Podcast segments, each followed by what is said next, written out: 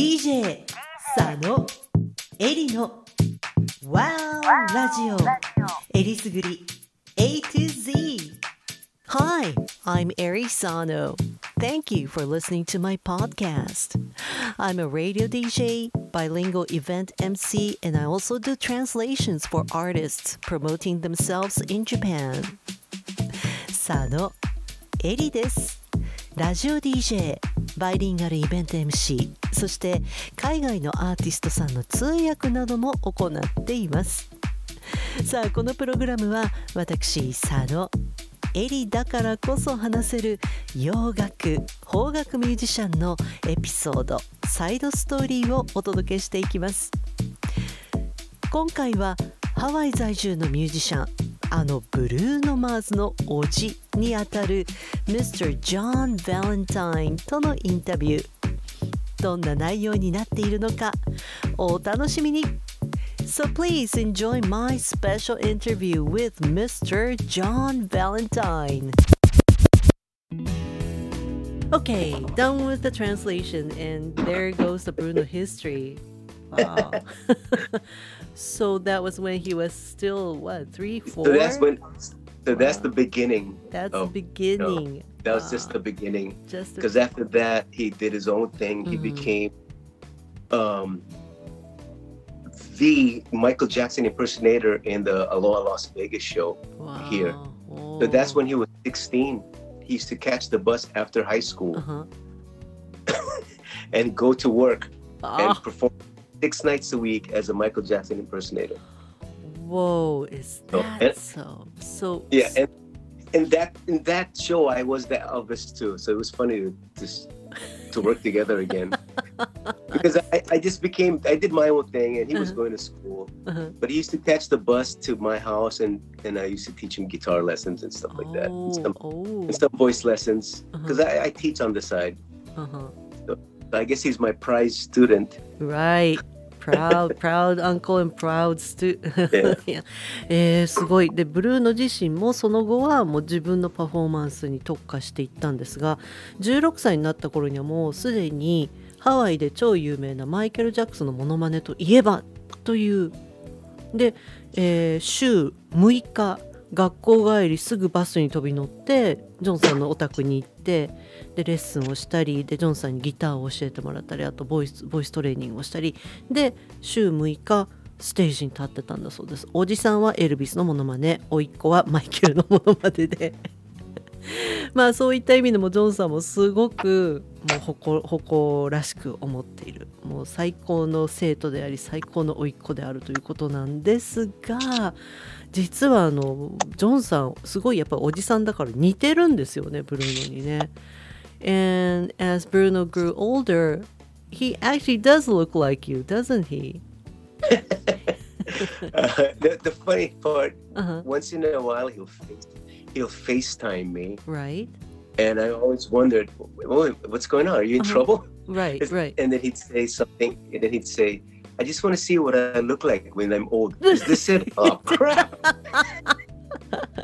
And of course, he has all his friends and crowds around him, right?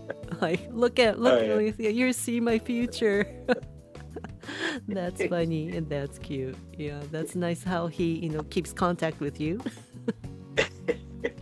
すごくお茶目、いや、す uh, let me translate. すごくお茶目な部分もブルーのあってあのたまに最近になってもたまにいきなりあのフェイスタイム、まあ、顔を見ながらね喋、えー喋るあのこん連絡が来て「えどうしたの？なんか問題でもあったの?」って心配になって見たら「うーわ俺が年取ったらこんな顔になるんだぜギャギャギャギャギャ」ってみんなで笑ってジョンさんの顔がそこにあるっていうぐらい趣似ているということなんですがねなんて可愛いんでしょうね。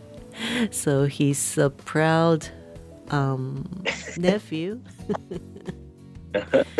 and so whenever he comes back to Hawaii, I'm sure well, he's such a big star now. Does he ever come come visit you at your house, or you know, does he family get together? Is there a room for that?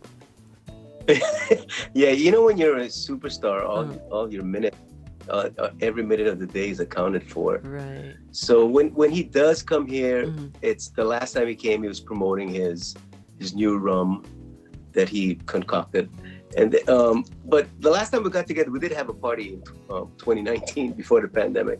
Oh, So, great. Mhm, and the funny part, mhm. uh, I gave him the full collection of Jackson 5 CDs. And I said to him, you know, if there's any group in the world that can reproduce this, it would be you because you Ah. have the singers. And then one year later, he produced the Silk Sonic, and I was like, whoa, he's still listening to me. good student. Very good student. まあブルーノ・マーズほどでかくなっちゃうとハワイね故郷に戻ってきても会う時間なんてやっぱりスーパースターになるともう分刻みでねスケジューリングされちゃいますからね。会うことなんてあるのって言ったらなかなか難しいんだけどでもラッキーにもあのパンデミックが始まる直前2019年にあのちょっとしたパーティーがね家族パーティーができたんだよ。でその時に僕ジャクソン5のコレクションを彼に渡してもし機会があったらこのジャクソン5を世にまたあの巡らせあの蘇らせることができるのはブルーノと今ブルーノが持っているそのバンド力、えー組織力だからって言ったらそしたらシルクソニックが生まれていまだに先生の言うこと聞くめっちゃいい生徒じゃんっていうことになったんだそうです。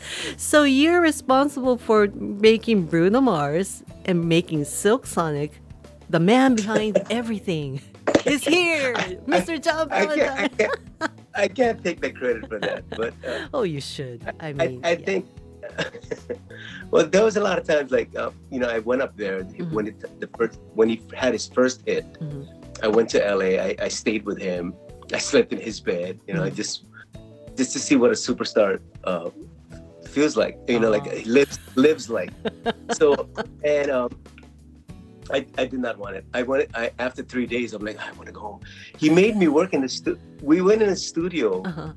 every day Uh-huh. from two o'clock to two o'clock in the morning. Whoa, to- to 12, 12 hours? Yeah, in the he is. That's that's how hard he works. Whoa, he's And then I realized, wow, no wonder you're on top of the game because you Ah. butt off. Uh, And um, in fact, we didn't eat. I mean, like three o'clock in the morning. I'm like, dude, I didn't eat dinner and lunch. Oh. Got anything? but we were in the studio because uh, he had to uh, record for the Grammys. mhm. And I'm not sure if you noticed, but he's always the one that's doing tributes. Mm, Like yes, it- yes, yes.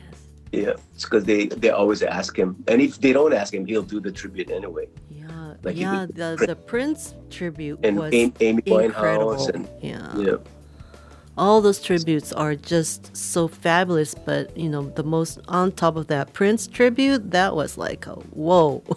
yeah, that was he awesome. he would have been the only one who could have done that. Really. Yeah, it's Mm. true. Mm. Wow, you know, I gotta cut this interview into two parts. I think we should do this. I mean, Sure. yeah, Yeah, because there's yeah, a yeah, lot yeah. more. いやー、わお、グレイ。で、あの、実はね、ジョンさんも、じゃあ、ブルーのうんスーパースターってどんな生活なんだろうって、あの、昔、彼のお家にね、まあ、アメリカ本土にあるお家を訪ねたんですって。でもすんごいお屋敷はもちろんなんですけども3日ぐらい経った時に僕そろそろお家帰ろうかなと思うぐらいあまりにもちょっと非現実的なお家。でもそれでもほとんどの時間どこにいたかというとブルーノのスタジオある時本当にあの午後2時から気がついたら深夜2時までぶっ通しでスタジオの中で、まあ、働かされていたって言ったら語弊がありますがそれだけ集中力を持って彼があの、まあ、グラミーのねパフォーマンスのためにレコーディングしなきゃいけなくてそれに集中していてこれだけ働き者だからこそスーパースターなんだなと納得したと。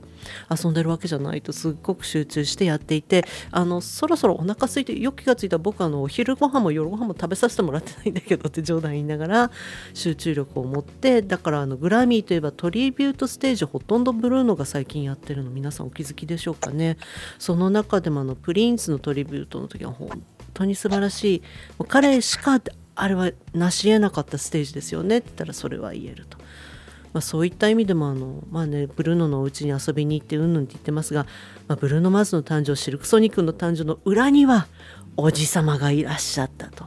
いやそんなあの大げさなことじゃないよ。たまたまだよ。って言ってるけどいやその謙虚さがやっぱブルーノの血にも流れてるんでしょうかね。いかがでしたか？ブルーノ・マースのおじにあたるハワイ在住のミュージシャンジョン・バレンタインさんとのインタビュー。掘り出し物トークはまだまだ続きます。次回のインタビュー Part 3もお楽しみに。お相手はラジオ DJ 佐野エリでした So thank you for listening to my podcast and I hope to catch you again very soon. So please come back and take a listen to my next episode. Bye for now. DJ 佐野エリの Wow ラジオえりすぐり A to Z